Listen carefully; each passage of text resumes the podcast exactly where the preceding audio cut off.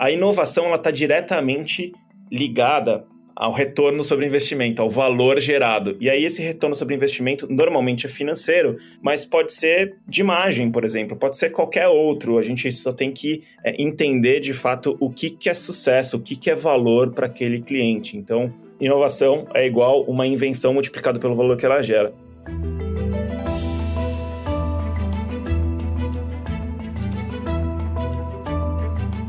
Olá, mentes inquietas e curiosas do século XXI. Este é o The Shift, o seu podcast sobre inovação disruptiva. Eu sou a Cristina Deluca.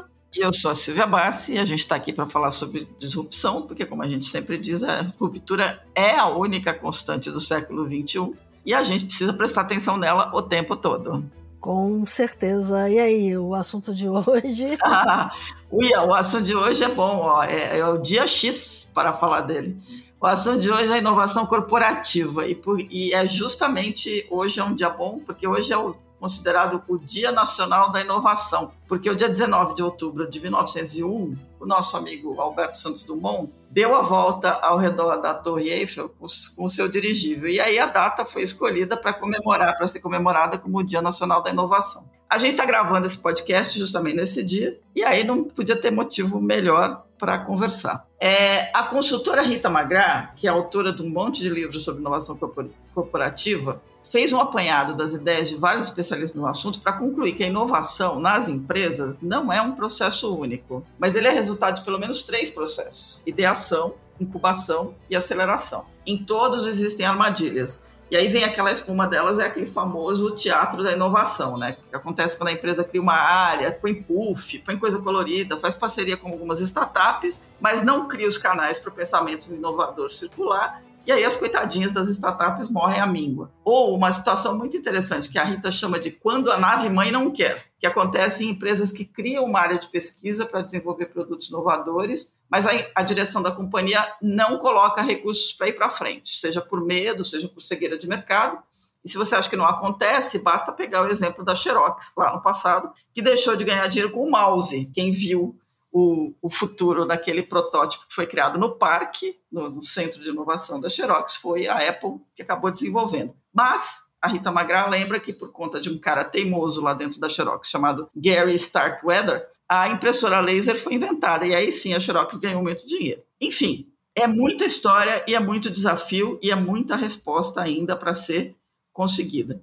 A gente resolveu fazer um balanço da inovação corporativa e convidou para conversar alguém que entende bastante disso, que é o Felipe Novaes, que é sócio e cofundador da The Bakery, uma empresa global de inovação corporativa que tem clientes em 21 países e que está focada exatamente em gestão, governança e execução de iniciativas de inovação, de Corporate Venture Capital e Corporate Venture Building. Então, a conversa hoje aqui vai ser uma grande troca de ideias sobre como é que faz a inovação avançar ainda mais, especialmente dentro das corporações. Felipe, seja super bem-vindo, obrigada por ter aceito o nosso convite. Eu queria pedir para você começar contando um pouco de você e da The Bakery, é, para que a gente possa ir avançar nessas histórias todas. Ei, Silvia, Cris, tudo bom? Obrigado pelo convite, é um super prazer estar aqui com vocês, ainda mais no Dia da Inovação, um dia super importante para a gente aqui também, né? Bom, eu antes de ser o fundador da The Baker aqui na minha vida passada, né?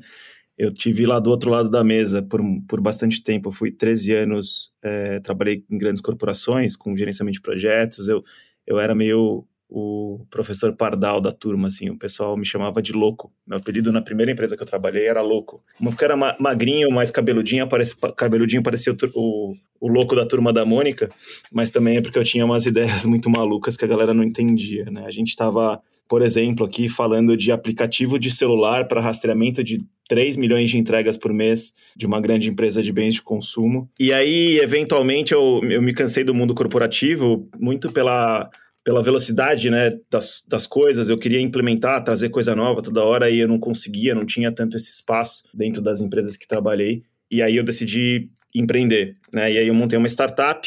Essa startup, uma startup de educação, essa startup foi investida nos Estados Unidos pelo inventor do cloud computing e que é o mesmo cara que inventou uh, os mapas digitais.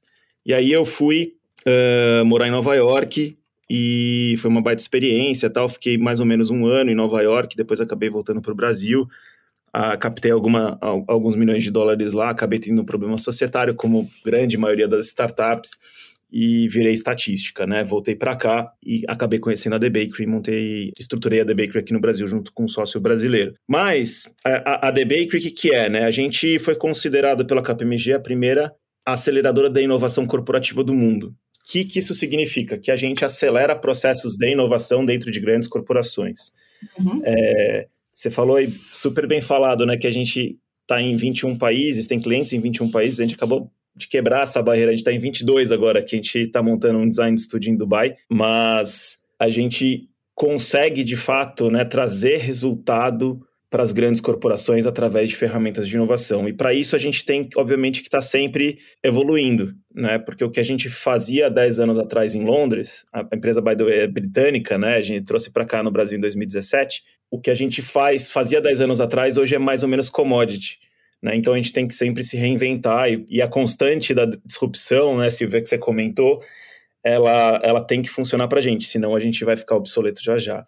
Né? Uhum. Então, basicamente a DB é, é, ela, ela ataca cinco diferentes áreas aqui dentro, de diferentes tipos de solução de inovação. A primeira delas é estratégia de inovação, né, porque a gente acha essencial é, que a estratégia de inovação e o plano tático né, do que fazer, como fazer, por que fazer, é, como atacar e etc., ela tem que fazer parte tá, e andar lado a lado com a estratégia da corporação. Então, esse é o primeiro braço né, de estratégia. Aí depois tem o que a gente chama de partner, build, buy and design.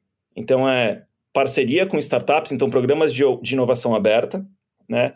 Uhum. O build, que é o que você falou de corporate venture building, né? Que a gente chama aqui CVB, é criação de novas startups a partir de problemas que estão, ou oportunidades, né, que a gente encontra dentro das grandes corporações. Uh, eh, CVC, que é a estruturação e governança e etc. de fundos de investimento, fundos corporativos de investimento em startup. E design, basicamente, é uma, uma nova vertente nossa aqui, porque que faz parte de todas as, as frentes de execução nossa uh, aqui dentro da The Bakery, que basicamente é uma é design de serviços, né? A gente a gente vai, uh, nossos clientes nos contratam para ajudarem eles a entenderem melhor os seus problemas. Legal. O, a gente brinca aqui que 98% dos nossos clientes não sabem quais, quais são os problemas que eles têm que resolver. É, essa é, grande e, pergunta. e, não, e assim, e não é culpa deles, né? Acho que não é culpa deles. A gente foi, entre aspas, adestrado, né? Nós, seres humanos, a resolver problemas. Somos grandes resolvedores de problemas. É, senão a gente não tinha construído civilizações tão magníficas aí, tão bacanas como as que a gente tem hoje, né? E tecnologias tão, tão bacanas como a gente tem hoje. Mas, toda vez que a gente pensa num problema, empiricamente a gente já pensa em duas, três soluções que fazem sentido para a gente, né? E aí a descrição daquele problema, na verdade, vira a descrição da solução que a gente quer implementar, o que faz mais sentido para a gente. Então, a gente tem que fazer essa reengenharia, sabe, do, do, da cabeça das pessoas a cada minuto, e até mesmo das nossas cabeças aqui, da maneira como a gente pensa todos os dias, é, para lembrar que é, o foco é o problema e não a solução. Bacana. E a, a, até porque você, ouvindo a sua fala, né, você, você traz dois conceitos que é que estavam um pouco distante da ideia de inovação, né? Um é a inovação ligada à estratégia e o outro é a inovação ligada ao design de serviço, né? A gente costumava fazer um design de produto. costumava é. olhar a inovação como uma inovação incremental. E hoje a inovação é realmente olhar para lugares onde a empresa não estava olhando, né? E tentar entender quais são as dores do consumidor para poder atender da melhor forma possível, né?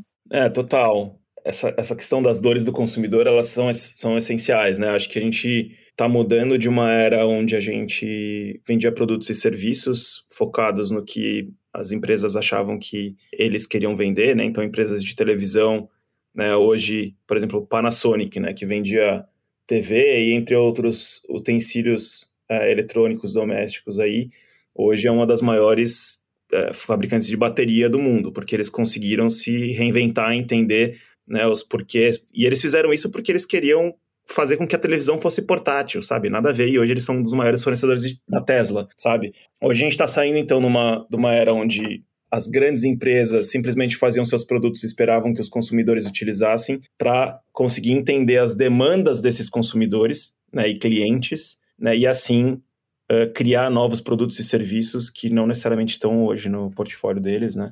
Mas que consigam deixar eles à prova do futuro, né? Porque ninguém sabe o que vem, né? Então, é por isso a gente tem que testar um monte de coisa para que a gente fique à prova do futuro. Né? Eu acho que esse é um ponto importante de, de ficar future-proof, né, o, o prova de futuro, e ao mesmo tempo resiliente a um processo de mudança que é contínua. É. Você tocou na questão do problema, e eu acho que esse talvez seja o, o, o grande princípio que as pessoas erram, né?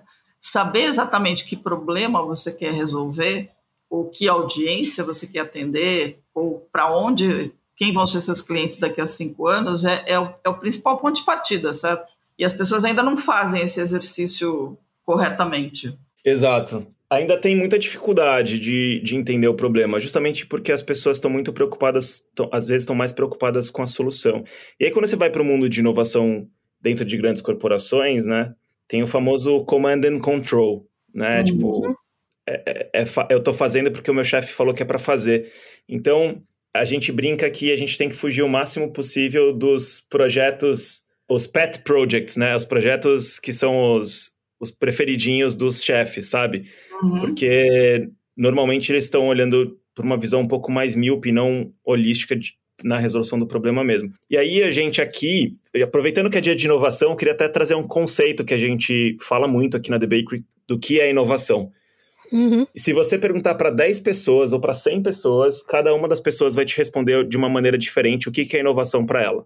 Né? Sim. E é muito legal. E a gente aqui, eu sou engenheiro, né? E a gente aqui tentou fazer uma fórmula para inovação. Matematicamente falando, o que é inovação? A inovação é igual a uma invenção multiplicado pelo valor que ela gera. E aí, o que, que a gente faz com essa fórmula? Né? A gente consegue mostrar para as pessoas que o que de fato importa não é a invenção, ou seja, a solução, é o valor que ela gera. Porque qualquer coisa multiplicado por zero é zero. Uhum. Né? Então, uhum. se a gente tem uma invenção muito legal, mas que gerou valor nenhum para a grande empresa, para o consumidor, para o cliente, para a sociedade, aquilo não é uma invenção.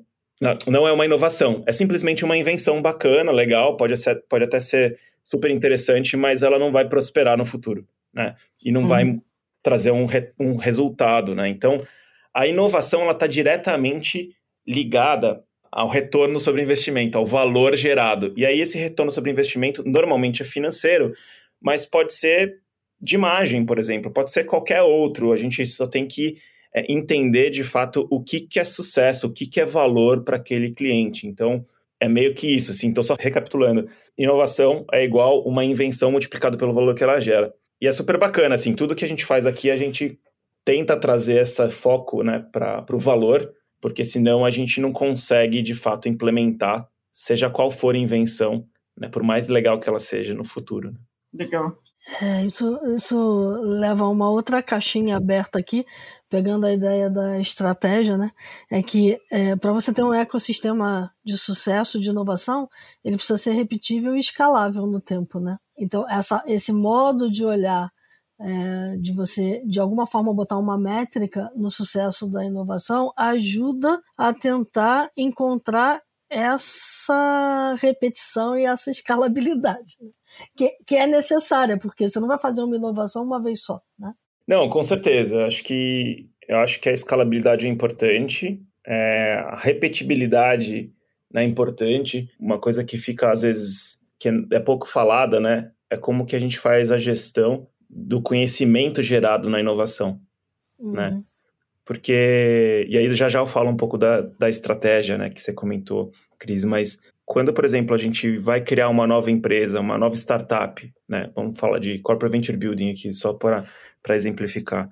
Quando eu vou criar uma nova startup para um cliente meu, seja ele qual for, né, a gente está falando aqui, aqui sempre de grandes marcas, né, a gente atende Natura, Vale, Singenta, Fleury, é, Adidas, e assim por diante no, no mundo inteiro. Quando a gente vai construir uma nova empresa, se a gente faz isso totalmente separado, né, e, e, e as pessoas da, dentro, dentro da empresa não aprendem a fazer, né, não aprendem a se comportar como um empreendedor, né, não aprendem a desapegar muitas vezes de, por exemplo, benefícios corporativos, né, que são, uhum. é muito uhum. difícil de, desapegar do bônus e do, dos benefícios todos que as grandes empresas trazem, mas, mas para empreender é, é preciso, né? E a gente a gente não consegue transferir esse conhecimento. Se as pessoas não desapegam, a gente não consegue transferir esse conhecimento e aí as empresas não conseguem repetir isso. Né? E por que, que isso é ruim? Porque se isso tá, se a inovação ela está de fato li linkada de alguma maneira com a estratégia da corporação,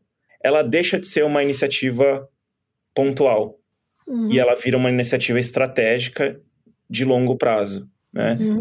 Que está atacando necessariamente, aí isso é uma, uma das grandes boas práticas que a gente enxerga aqui dentro, né? É que as empresas que mais conseguem inovar né, e trazer resultado para a mesa são as empresas que conseguem focar no curto, no médio e no longo prazo agora. A gente, a gente falou bastante de disrupção aqui e tal, e disrupção normalmente está ligado a um, a um prazo um pouquinho mais longo. Não que seja 10 anos, de repente podem ser 3, 4, 5, mas é um prazo um pouco mais longo. Pensando nos ciclos corporativos, né? Porque as pessoas dentro das corporações são medidas por trimestre ou no máximo por ano, que é quando elas ganham o bônus dela. Então a gente tem que pensar como que as pessoas é, são incentivadas dentro das corporações. O empreendedor não, ele pensa no longo prazo, né? Ele pensa daqui 5, 10 anos vender a empresa, construir um unicórnio e vender por dezenas, centenas é, ou milhares aí de milhões de reais para alguém. Então, a gente sempre brinca aqui, né? A pessoa que quer, ou a empresa que quer focar só pura e simplesmente na disrupção, ela tá fadada a perder o emprego, porque ela não vai conseguir é, mostrar retorno de curto prazo que justifique os investimentos feitos para o futuro, e essa pessoa é medida no curto, no um ano, né? Então, uhum. ela não vai conseguir mostrar avanços significativos. Então, é por isso que é muito importante a gente ter, dentro das grandes empresas, essas iniciativas de curto prazo, médio prazo e longo prazo, né? Mas, Felipe, eu queria te perguntar uma coisa na tua linha. É, quando a gente olha dentro da The Shift, a gente tem uma imagem que a gente usa muito, que é assim, a, a, você citou a questão da Panasonic, isso se, se liga um pouco a isso. Porque hoje todas as empresas, e principalmente as grandes, elas estão vivendo o que a gente chama de, de da experiência de, de voar e ter que trocar o motor do avião ao mesmo tempo. Então você tem duas realidades acontecendo. Você tem a realidade do dia a dia, porque você tem o legado, você precisa manter o negócio gerando receita, e aí entra essa questão sua aí das pessoas serem medidas por trimestres, por anos, por resultados, né? E ao mesmo tempo você tem as decisões que são essas decisões que podem ser disruptivas ou podem ser inovadoras, que é a troca do motor do avião. Se ela não consegue é, colocar as duas coisas juntas, ela corre o risco de cair, né? ou porque ela vai decidir que a troca do motor do avião é um motor é, vai colocar um motor a diesel, quando na verdade ela devia estar pensando no motor elétrico, né? Porque o mundo está migrando para. Estou dando um exemplo bobinho aqui, mas que faz sentido. Perfeito. É, então você tem dois processos na, na, no, no meu entender dentro da empresa, que é um é entender, é ligar os pontos, entender a realidade toda que está no entorno dela, porque às vezes o próximo passo disruptivo é abrir um novo mercado, como fez a Panasonic criando baterias. Né? Uhum. Quando você entende o contexto da coisa, e esse acho que é o desafio maior das corporações, é entender como ela vai continuar agregando valor para o cliente dela, ou fazendo o que o Clayton Christensen chamava de, chamava de jobs to be done, né? porque as pessoas querem alguma coisa para resolver um problema, para fazer uma tarefa. É, ou ela corre o risco de perder esse valor. Se ela não acompanha as mudanças, ela corre o risco também de perder oportunidades em mercados adjacentes. Quando você traz para a mesa uma, uma, uma ideia de criar uma, uma startup interna, que no caso é o Corporate Venture Building, né? ou investir numa startup, que é o caso do Corporate Venture Capital, você está necessariamente imaginando que a inovação sempre vai ter que vir de um olhar de fora? Não, ela não precisa ser sempre do, do, do olhar de fora, não. Até porque quando a gente está falando de venture building, por exemplo, Uhum. É, mesmo de venture capital, mas, mas de venture building, por exemplo, a gente está é, falando de oportunidades, de problemas reais da operação, né? Tá. Ou oportunidades existentes devido a problemas reais da operação. Tá. É, então, a, a, gente precisa de uma visão interna muito é, específica, né? Muito técnica, muitas vezes. Né? Mas ela também precisa de ser despojada, certo? Ela não pode ter a, a, a, vamos dizer assim, a, a bola de ferro no pé de que a gente só faz isso aqui, então não dá para pensar. Lá, se eu só fabrico televisão, por que, que eu vou pensar em fazer Exato. bateria? Né? E aí você pode estar jogando fora um mercado adjacente que é gigantesco. É, esse, exercício, esse exercício de pensar por que não, me parece que é um dos grandes ganchos aí para você começar um processo de cultura de inovação dentro de uma companhia. Sem dúvida, tem, tem toda a razão, Silvia. É preciso criar esses ambientes seguros para fazer essas perguntas. Uhum. Né? E para questionar o status quo e para trazer ideias novas e conexões com o mundo externo. Né? Isso, isso é preciso. Mas como que as pessoas de dentro das grandes corporações vão conseguir fazer esse balanceamento entre o que ela tem que fazer, o job to be done, né, o que ela tem que fazer no dia a dia dela ali, que ela tem que entregar, que no fim do dia vai impactar completamente a meta dela, né? E a performance dela. E o que ela gostaria, dessas oportunidades que surgem, né? De novas ideias, novos projetos, novos negócios, novas tecnologias, enfim, de maneira geral, inovações adjacentes. Eu brinco que, assim, a gente tem vários mantras aqui dentro da empresa, né? Tem um mantra que não é da, da The Bakery, mas é um mantra meu aqui, que eu sempre falo. Me diz como você me mede, que eu digo como eu me comporto. Então, o que, que isso significa? Isso, isso, isso vale para um filho, vale para um funcionário, para o teu sócio, para o teu chefe, vale para qualquer pessoa, né? Uhum.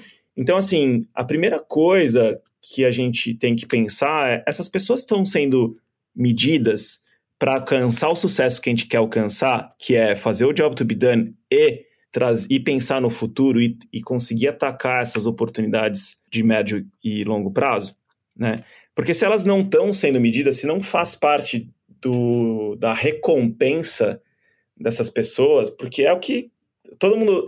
O pessoal trabalha pelo salário e pelo bônus, né? Uhum. É, então, ele está de olho ali na a cenourinha na frente é o bônus, então ele tem que bater as metas dele para ganhar o bônus. E se a inovação não faz parte da meta das pessoas, tá por que, que elas vão inovar, né? Então, essa é a primeira coisa que, que tem que ser feita. A segunda coisa que tem que ser pensada é ter processos claros, transparentes e bem comunicados, uhum. né, de por onde, se alguma pessoa dentro da empresa tem uma ideia, não importa quem, tá? Qual nível hierárquico, departamento ou região do mundo, unidade de negócio, não importa. Se uma pessoa tem uma ideia de um novo, uma nova venture, vamos falar assim, né, uma nova solução, startup, ou tem um problema que ela quer expor e entender qual metodologia ela poderia utilizar para atacar aquele problema, se ela não tem ferramentas claras e processos claros, aqu aquela inovação ela se dispersa, porque ela não tem com quem falar, ela não tem um processo que ela possa seguir, ela não sabe como que ela vai ser recompensada lá na frente potencialmente, e aí isso se perde. E aí, quando a gente consegue trazer isso para a estratégia, voltando para o ponto da Cris, e a gente consegue desenhar esses processos claros, bem comunicados, né, é, bem recompensados também, não precisa ser monetariamente, mas de reconhecimento mesmo. De repente, colocar a, a, a foto da pessoa parabenizando no, no, na intranet da empresa, ou no site, ou na, no escritório já, já é um, uma recompensa que aquela pessoa está precisando, né? Uhum. É, então, fazendo isso, né, tendo esses processos claros, a gente consegue, de fato, fazer com que as pessoas se sintam acolhidas por esses processos de inovação e que não seja mais uma coisa que meu chefe quer que eu faça, sabe? Que não está na minha meta.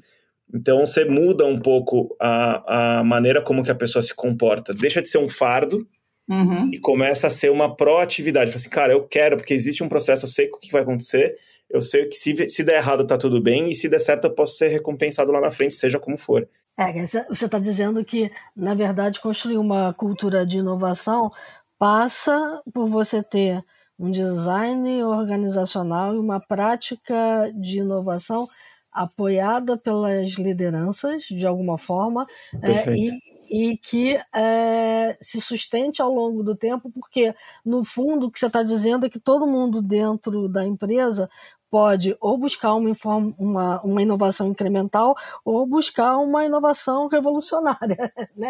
Depende de que momento você vai botar uma coisa ou outra, né? Uhum. Mas, é. mas os dois, as duas fórmulas valem. Exatamente. E é engraçado, ô Cris, aí eu, eu, todo mundo pergunta pra gente, ah, por que chama The Bakery? Por que chama The Bakery? Né? E a gente tem que sempre falar, né? A gente tinha até, no, no, quando a gente chegou no Brasil, eu tinha um slide, assim, meu primeiro slide era, não somos uma padaria, sabe? É, no LinkedIn aqui eu recebo, até hoje eu recebo mensagem dos, dos bots, assim, dos robozinhos e tal, ah, vendemos é, é, equipamentos de panificação. E tá tudo bem, acontece.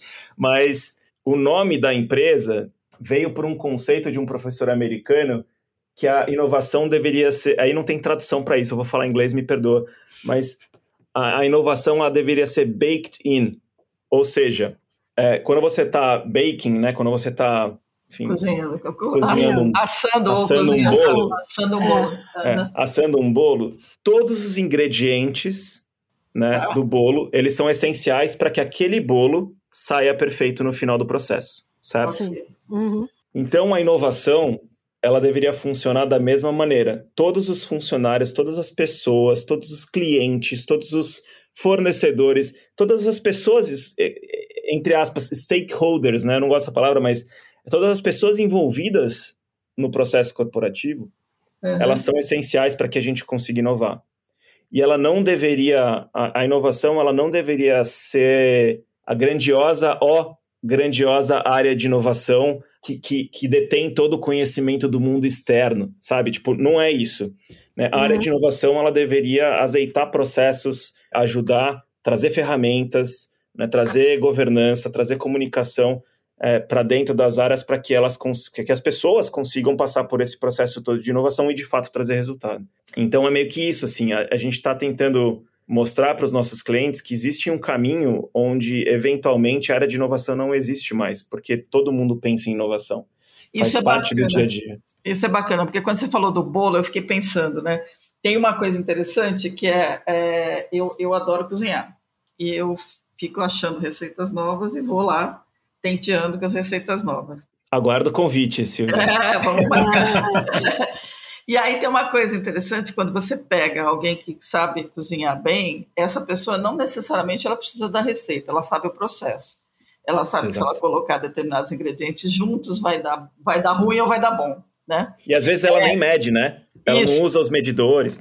Vai no olhômetro. Então, assim, pelo que eu consegui entender, acho que deu um hack na minha cabeça com relação a The Bakery, que você está conseguindo, você, o foco é conseguir criar uma cultura de inovação dentro da empresa a ponto de que as coisas vão ficando tão entranhadas no dia a dia de todo mundo que você não precisa mais de receita, porque você já sabe que tem que ir para aquela direção e que Exato. o bolo vai ficar bacana, porque tem lá uhum. as regras. É, é, esse o conceito? É mais ou menos isso mesmo, porque assim, o que, que acontece quando uma pessoa que cozinha muito bem e está fazendo um bolo, ela nem olha a receita né, e vai no flow, né? Ela pega, junta tudo ali e tal, faz e, e segue o, o, processo que mais ou menos está na cabeça dela. Aquele processo, querendo ou não, tá bem, foi bem comunicado. Uhum. Então, ela, ela absorveu aquilo. É, ela, ela entendeu o final, né? Porque se ela fizer de tal maneira, ela é recompensada com um bolo gostoso. E se ela, se ela fizer errado, aquele bolo batuma, né? Dá aquela murchadinha. É isso né? aí. Então, quando a gente tem um processo claro, as pessoas sabem qual que, é, qual que ela vai ter um bolo gostoso no final. Então ela se dá 100%, dá de corpo e alma para aquilo, né? Porque ela sabe que ela vai estar lá na frente. Então, de fato, se a gente consegue é, mostrar para as pessoas, né? E é um desafio. Comunicação é o maior desafio dentro de qualquer corporação. Uhum. Né? Isso falando como funcionário de, de por 13 anos de grandes multinacionais. E aí agora falando como é, especialista em inovação que presta serviço, né? De fato, a comunicação é o maior problema dentro das corporações para que elas consigam inovar. Né? Então, ter esse processo claro, ter essa comunicação clara, as pessoas vão de fato ficar mais autônomas, né, em trazer ideias novas, né, em, em querer inovar, em ter, não sei se pode falar aqui, mas ter tesão, né, de, de fazer as coisas e entregar resultado. Eu queria te fazer uma pergunta, né? Olhando para o cenário mundial, vocês estão em vários países e olhando para o Brasil, tem alguma diferença dos processos de inovação no Brasil para outros países? Quer dizer, a cultura do lugar influencia né, nesse desenvolvimento de uma governança de inovação ou de uma cultura de inovação construída dentro da empresa? Tem diferenças, sim, culturais de países, mas de como que as pessoas e as organizações funcionam, mas eu acho que eu não iria tão macro assim, eu iria no micro mesmo, assim, ó, cada empresa tem uma modus operandi diferente. Uhum. Né? Você vai para uma empresa que já foi estatal, ela tem o command and control, eu brinco que são senhores feudais muito claros, assim, sabe? e um medo de comunicação muito é, alto. Um analista tem medo de falar com seu diretor porque não está envolvendo o seu gerente, sabe essas coisas? Uhum. Ou, ou sair de departamentos, né? Ir para o lado, putz, eu não posso falar com o analista do outro departamento porque eu vou bater de frente com o senhor feudal, seja ele qual for. Então, quando você vai para empresas que são nativos digitais, por exemplo, ou empresas mais modernas e de tecnologia e tal, você tem uma organização estrutural completamente diferente. E caminhos e segurança, né? Segurança de informação não é segurança de comunicação, desculpa. E segurança em comunicar, né, completamente uh, diferente, né? Então, se, se a gente for para países, existe diferença. Mas se a gente for para empresas aqui no Brasil mesmo, é completamente diferente. Trabalhar com uma Natura é completamente diferente de trabalhar com uma Vale, que é diferente, completamente diferente de trabalhar com uma empresa com um banco, que é completamente diferente de trabalhar com uma empresa farmacêutica, e assim vai, sabe? Mas o que eu posso falar, assim, vendo e, e executando projetos com grandes multinacionais em vários países, o Brasil não está para trás. Tá? Quando eu vejo os 50, 53, 4, eu não lembro o número que a Cris falou. 54. Né, é, em países mais inovadores, eu entendo que isso seja por uma falta de. A gente está tão para trás assim por uma falta de colocar patente no mercado. Né? E aí é um problema mais educacional do que de inovação mesmo. Assim. Porque vendo as empresas, por exemplo, norte-americanas, eu não acho que elas sabem fazer inovação aberta tão bem quanto a gente sabe.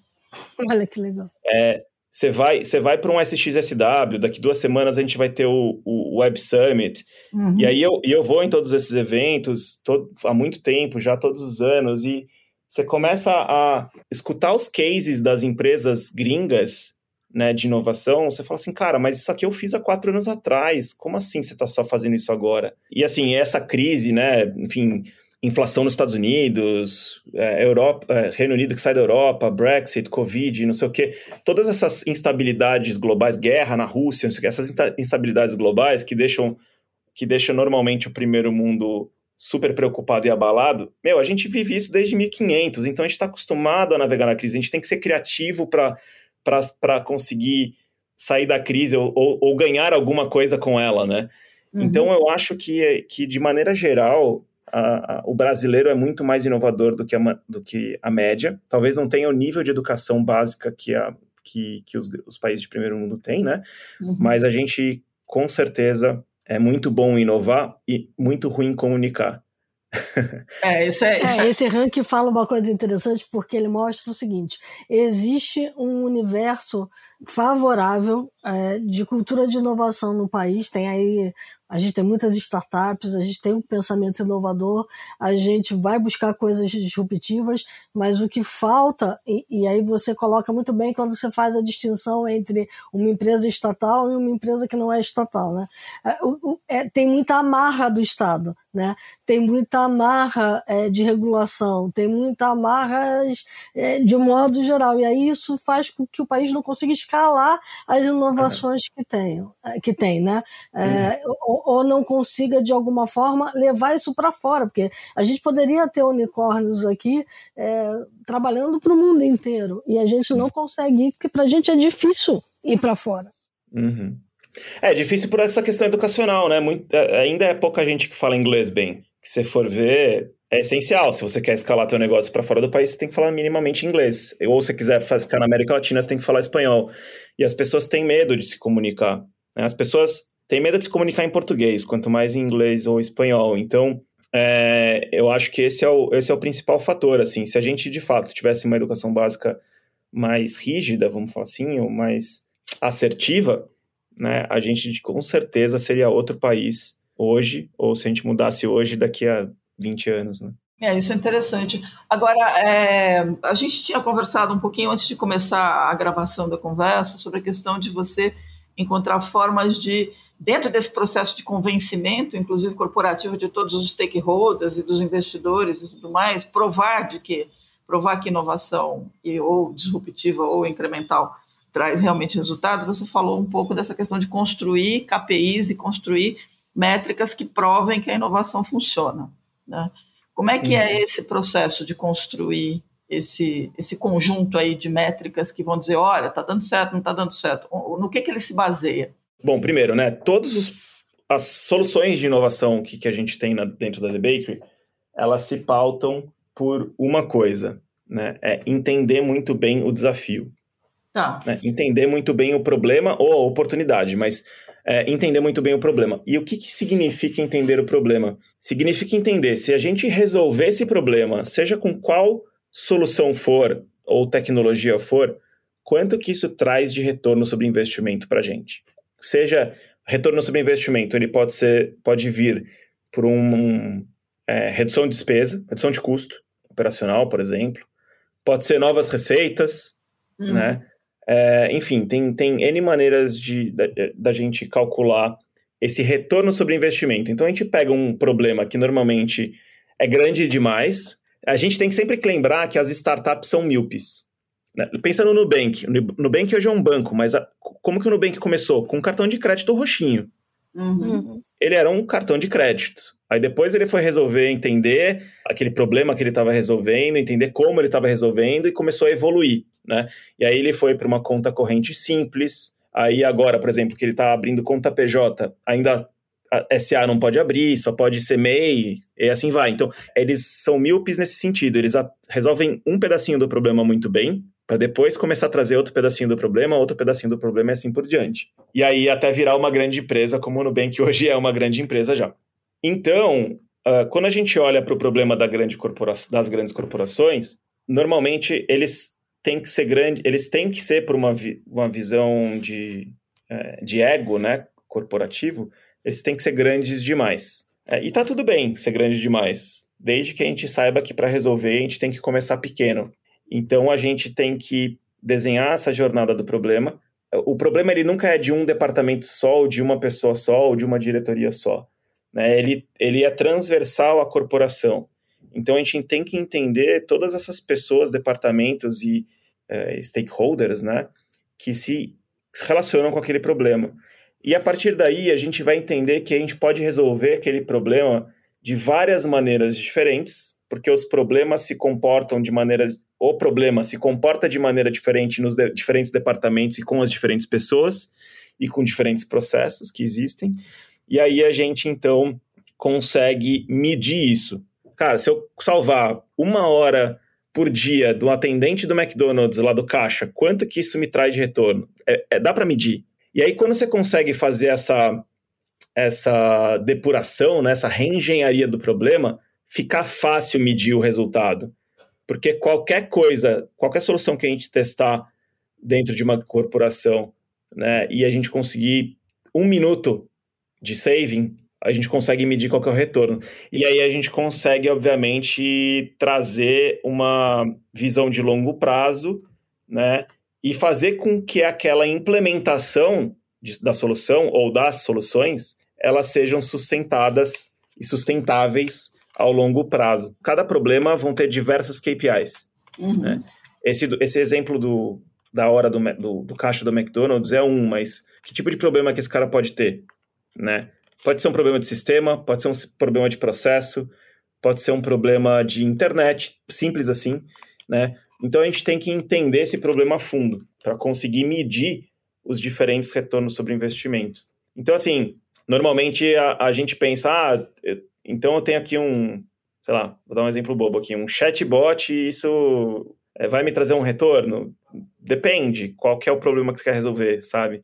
Então, é muito por aí, assim, se a gente, a gente tem que fazer esse deep dive no problema e cada problema vai ter uma métrica diferente, uma maneira de resolver diferente dentro de cada um dos diferentes departamentos da empresa. Quer dizer, a gente pode olhar, a gente pode olhar como se fossem prioridades da inovação, né? Cada departamento vai ter uma prioridade, uma agulha é. que ela precisa mover, uh, e isso tudo tem que fazer sentido dentro do objetivo das equipes como um todo e como elas vão ser medidas. É isso, exatamente. Então, ó, vou dar, vou dar um exemplo aqui, tá? Um dia um cliente nosso de laboratório chegou para a gente e falou assim: olha, eu tenho um problema que o meu laboratório é um laboratório que faz coleta de sangue, faz exames de maneira geral. Eu tenho um pico de demanda durante a manhã. E à tarde eu não tenho ninguém indo no laboratório fazer exame. Então, eles trouxeram para a gente. Então, a gente, a gente queria uma solução para ajudar a gente a popular à tarde. Aí a gente falou assim, tá, mas por que você tem esse pico? Ah, eu, eu, eu tenho que dimensionar a minha unidade laboratorial para o pico. Então, eu tenho uma unidade muito grande e aí à tarde não tem ninguém, não sei o quê. A gente foi, foi fazer um monte de pergunta, né? É, parece criança de 5 anos. Mas por quê? Mas por quê? Mas por quê? O que, que gera isso, né? E aí a gente foi descobrir que o problema do pico dele era que quando você vai fazer um exame de sangue, por exemplo, é, sempre tem um iluminado que precisa de jejum, né? Isso. E, e, e aí o que, que você faz? Você, em vez de ir durante o dia e passar fome o dia inteiro, você dorme acorda cedo, primeira coisa que você faz é vai no laboratório e tira o sangue, certo? Uhum. Certo. Legal. Então, a gente mostrou para esse cliente que o, o, problema que, que ele tem não é ocupar tarde, é de repente ter laboratórios menores, mas que façam com que esse nível de serviço da manhã seja mais eficiente. Né? Então, o problema dele estava na coleta de sangue. E a gente foi entender coleta de sangue. E a gente foi para o mundo inteiro. A gente achou centenas de soluções diferentes que podiam ajudar a gente na jornada inteira do sangue. Porque pensa na jornada do sangue. Primeiro é a gente acordando, levantando, indo até o laboratório, fazendo a coleta de sangue, aí depois tomando o cafezinho maravilhoso do laboratório e indo trabalhar. E aí a moça pegou teu sangue e aí tem a jornada do sangue ali, né? Você faz o laboratório, aí tem o transporte, né? Até o laboratório central, aí faz, faz análise e tal, aí depois tem que mostrar o resultado do exame para você. A gente, a gente, e a gente começou a fazer hipóteses aqui. Falei assim, cara, será que a gente conseguiria fazer com que o paciente não fosse até o laboratório? Porque daí a gente elimina o pico. Uhum. Né? Tá. Legal. Para isso acontecer, duas hipóteses aqui, tá? Será que a gente consegue fazer com que cada um dos, das farmácias de bairro fosse um ponto de coleta? Ou seja, ter uma coleta distribuída? É uma hipótese. Outra hipótese é, será que eu consigo fazer a minha própria coleta de sangue? Você consegue uhum. se imaginar fazendo a sua própria coleta de sangue? Não, eu passo mal quando eu faço a minha coleta de sangue. Você não está entendendo. De, depende da quantidade de sangue que você tem que coletar, né? mas quando, mas esse é um exemplo interessante que quando você começa a pensar em você mesmo coletar seu sangue, que que você, qual que é a imagem que vem na tua cabeça? Você enfiando uma agulha, uma seringa na tua veia e, uhum. e, fazer, e, e puxando, né? Uhum. E aí, obviamente, você vai desmaiar. Até eu vou desmaiar. Só que existem N maneiras de, soluções de fazer isso é, de uma maneira mais simples e menos invasiva.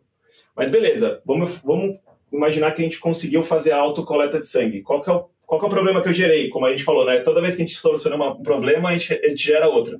É o problema, o problema que eu gerei é que eu não, eu não sei, eu, paciente, não sei como armazenar essa, essa amostra de sangue para que ela fique estéreo né? e, e, e boa para fazer análise futura. Então a gente tem um problema de uh, armazenagem do sangue. Depois da armazenagem do sangue, a gente tem um problema de logística. Como que eu, em São Paulo, aqui na Zona Sul, vou mandar a minha amostra de sangue para o laboratório central que fica, sei lá, Jabaquara. Uh, e assim vai. E aí depois tem o problema de se aquela quantidade de sangue que eu consegui tirar é suficiente para fazer todos os exames que eu preciso. Isso. Então você tem uma jornada gigante. E aí quando você vai para o mundo das startups, o mundo da tecnologia, uma pessoa resolve um problema da autocoleta. Então tem um adesivo que você cola no teu braço, você aperta um botão e ele começa a tirar o seu sangue intramuscular e começa a gotejar teu sangue. Então você nem tá vendo, você tá ali, acordou de manhã, botou o adesivo no teu braço, apertou o botão desse adesivo, que é um, é um tem uma caixinha assim, é como se fosse é um aquele de diabetes, sabe? Gente, é um, que, que é medo. Um Você está falando pois de é. uma coisa real, Felipe, é isso? É real, real, real, é real, é real. Tem foto minha usando isso daí, tá? A gente fez em... Tá. É, muito legal. É, eu fui um dos, dos, dos beta testers. Exato. É, aí você vai, coloca o negócio, aperta o botão. Então, assim, tem, tem uma startup que só faz isso. Aí, por exemplo, a gente pegou uma startup dos Estados Unidos que faz Tupperware inteligente.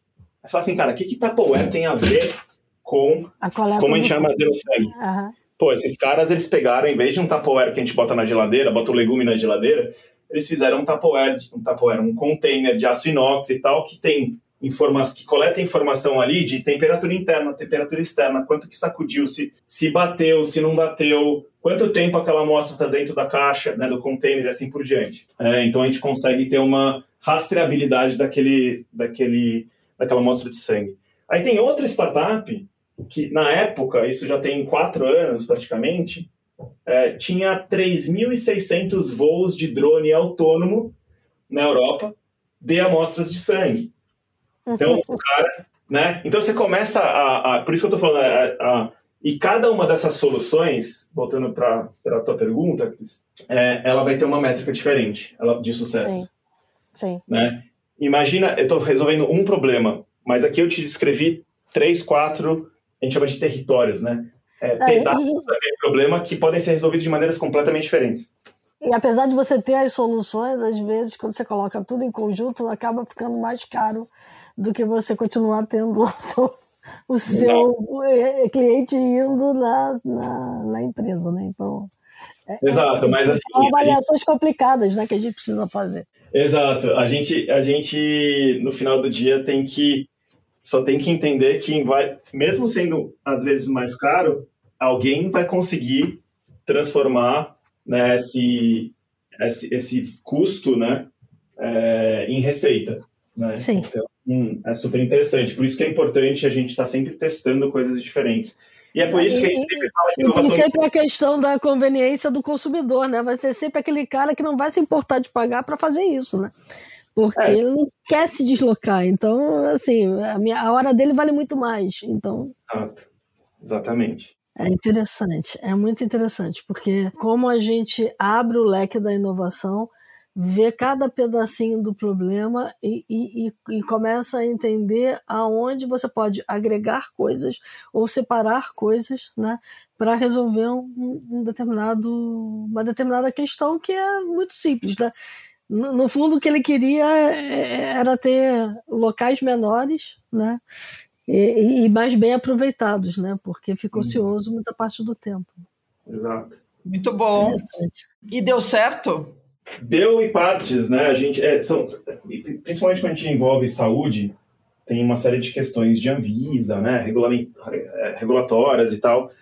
A gente implementou, deu, deu certo. É, as, as tecnologias que a gente testou nesse cliente deram certo, sim. É, agora, implementar, é, aí sim é o, é o grande desafio, né? Uhum. É, justamente porque dentro de uma corporação ainda mais de saúde, eu acho que saúde e banco são as duas, as duas indústrias mais complexas, assim, porque tem muita coisa regulatória e tem muita questão de sensi sensível de dado, né? De informação. Então, eles estão trabalhando lá para conseguir viabilizar, né? É que você pode priorizar partes, né? É, você pode ter alguém indo coletar esse sangue na sua casa, né? E, e, é, hoje já tem esse serviço, né? É.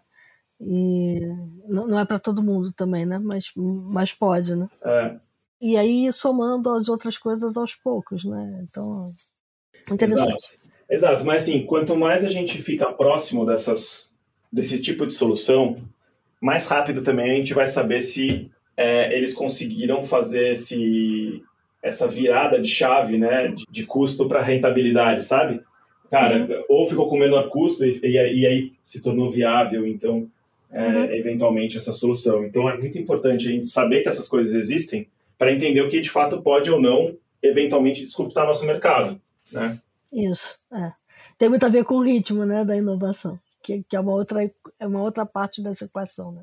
É, o ritmo é super importante. Você falou que eu, eu lembrei do iFood, porque eles eles têm uma, uma maneira que eles falam que eles inovam por jet skis. Uhum. Eles têm um navio mestre, o um navio mãe, e eles têm os jet skis. E esses jet skis, eles servem justamente para testar diferentes coisas em diferentes momentos. Não precisam dar certo. Se um jet ski morrer, a nave mãe continua, né? O barco, o navio mãe continua. Uhum. É... Mas, eventualmente, quando esses jet skis voltam com sucesso, eles podem ser incorporados à nave mãe e tomar uma dimensão grande, né? E um dia eles, eles contataram a gente no passado e tal, a gente muito próximo deles, e aí a gente tem um processo aqui que demora, normalmente demora quatro. E a gente desenhou para que ele demore quatro meses, normalmente nossos clientes são mais lentos que isso, a gente faz em até seis, e eles chegaram e falaram assim, cara, preciso de três.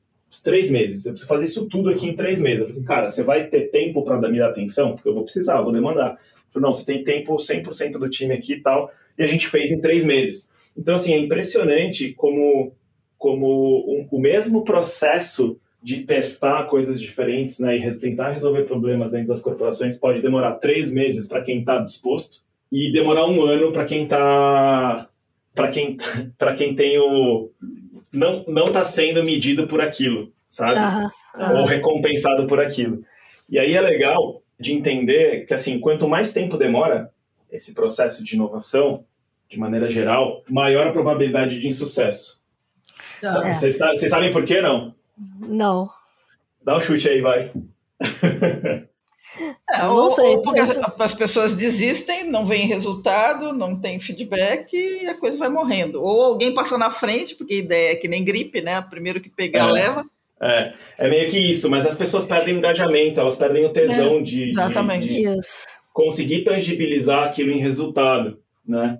E aí morre, morre porque, sei lá, alguém na, sei lá, no governo falou alguma besteira e aí tem que mudar completamente a, a, o plano tático da empresa, ou alguma coisa, sei lá, o petróleo caiu, subiu, ou ouro, sei lá o que, sabe? Essas, essas questões macroeconômicas acabam impactando as, as, o direcionamento da empresa no curto prazo, ou virou trimestre, eles não bateram meta, e aí que acontece que eles têm que repriorizar todas as iniciativas, e é isso que não está andando numa numa e trazendo tesão para a galera, né, com potencial de resultado ali de curto prazo, a galera desiste. É, é por isso que a gente diz que tem que, tem que saber se vai falhar rápido, né? Me lembro que quando o head de é, inteligência artificial do iFood teve num é, podcast com a gente, que a gente depois até pode botar nos links aqui para ouvir, ele falou dessa história do jet ski e falou é, no sentido de que se eu tenho que encontrar um iceberg, é melhor que o jet ski encontre. É, exato. E, não a nave mãe, né? Exatamente. É isso aí. Toda razão. É bem esse o caminho. Muito bom, gente. Bom, vamos passar para os insights, pessoal? Vamos passar para os Vamos lá.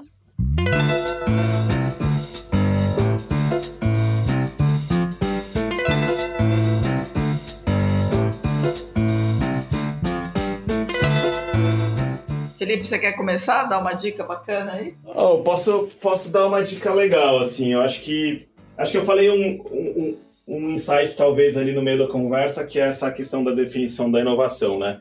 A gente deixar essa, essa definição bem pragmática, que é, é a inovação é igual a uma invenção multiplicado pelo valor gerado. Eu acho que esse é, esse é um insight importante. É quase que um mindset importante de se ter na hora de tentar inovar, seja onde for, dentro de uma empresa ou na tua vida, né? Enfim. E aí eu tenho um livro, acho, para recomendar, que mudou bastante a maneira como eu, como eu penso, porque tem, tem tudo a ver com comunicação e, e legado. Né? As pessoas falam muito de propósito e às vezes elas esquecem que o, o propósito do propósito é deixar um legado, né? E elas ficam muito no, no gerúndio do propósito e elas esquecem do resultado. É um livro que, que conseguiu fazer com que eu mudasse um pouco essa. pensasse um pouco mais no longo prazo e no resultado disso, que chama Give and Take. Tem em português é, e ele chama Dar e Receber, aqui, do Adam Grant.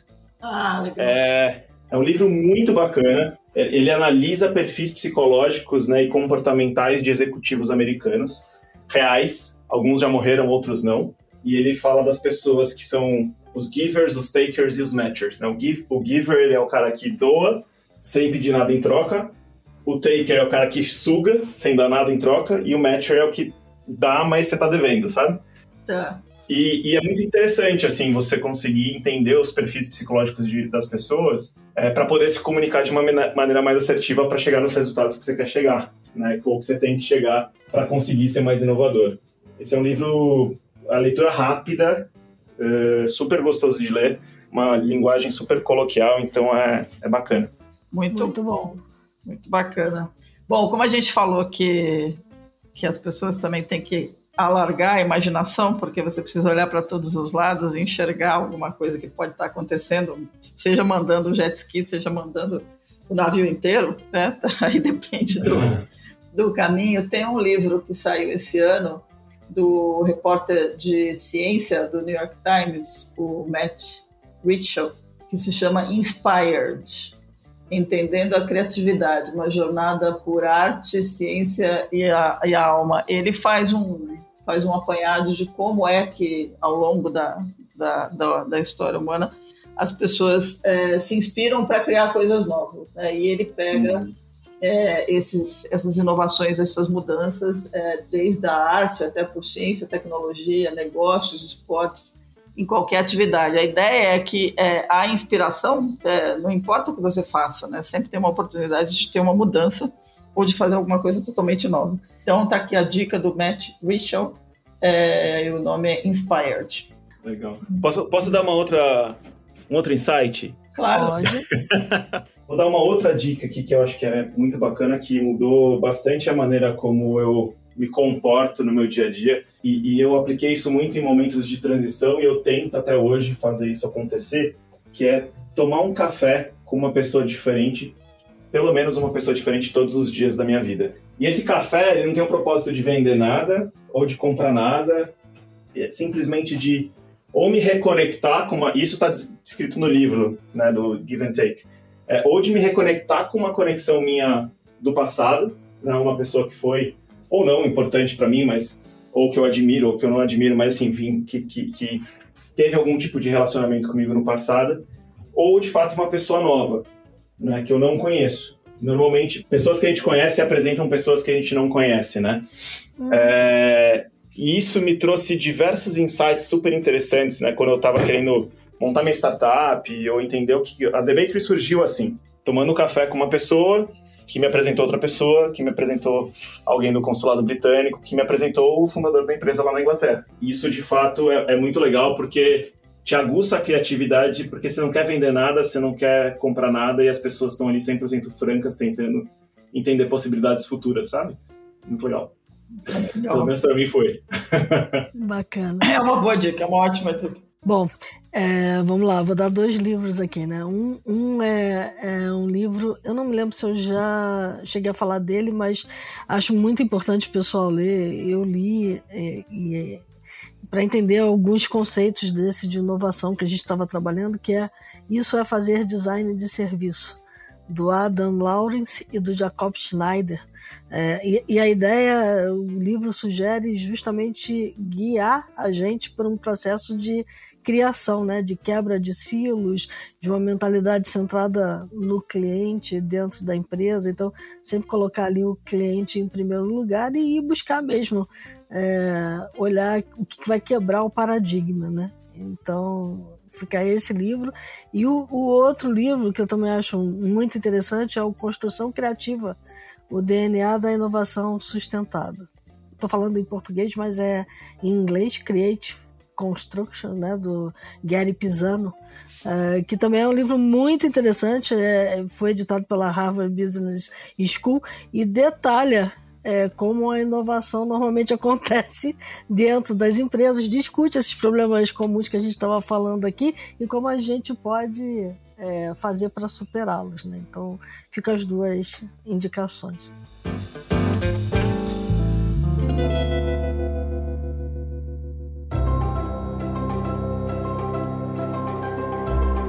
E com isso, então, vamos caminhando para o fim. Felipe, muito grata, gratas aqui pelo seu, pela sua participação, pelas ideias. Foram, foi uma conversa muito boa. Dá pano para manga aqui, para muita coisa.